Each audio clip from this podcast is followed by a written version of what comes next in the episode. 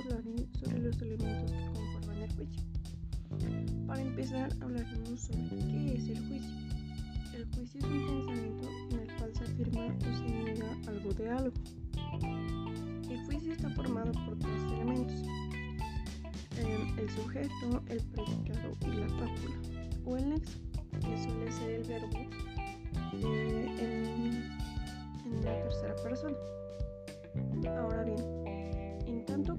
Juicio, se afirma o se niega algo respecto de alguien, esta afirmación o negación puede ser verdadera o falsa. Decimos que un juicio es verdadero cuando está de acuerdo con la realidad y falso cuando no lo está. Los juicios se pueden clasificar según su cantidad en universales, particulares y singulares, por su capacidad en afirmativos y negativos y verdades o falsos. Los elementos del juicio, como ya lo dije, el sujeto es el concepto del objeto del juicio, es decir, es el concepto de quien se predica o se dice algo.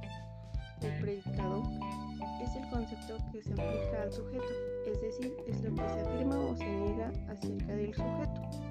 Y la cópula es aquello que establece eh, lo, que,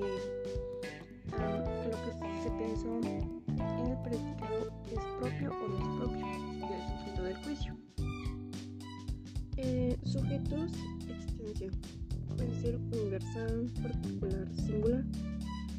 La cópula en la calidad puede ser afirmativo o negativo. Predicado en la relación es categórico, hipotético, disyuntivo. Cópula,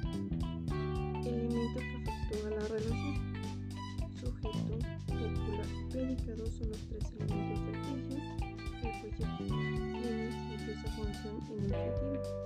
Un ejemplo sería el cloro es un metaloide. Cloro sería el sujeto,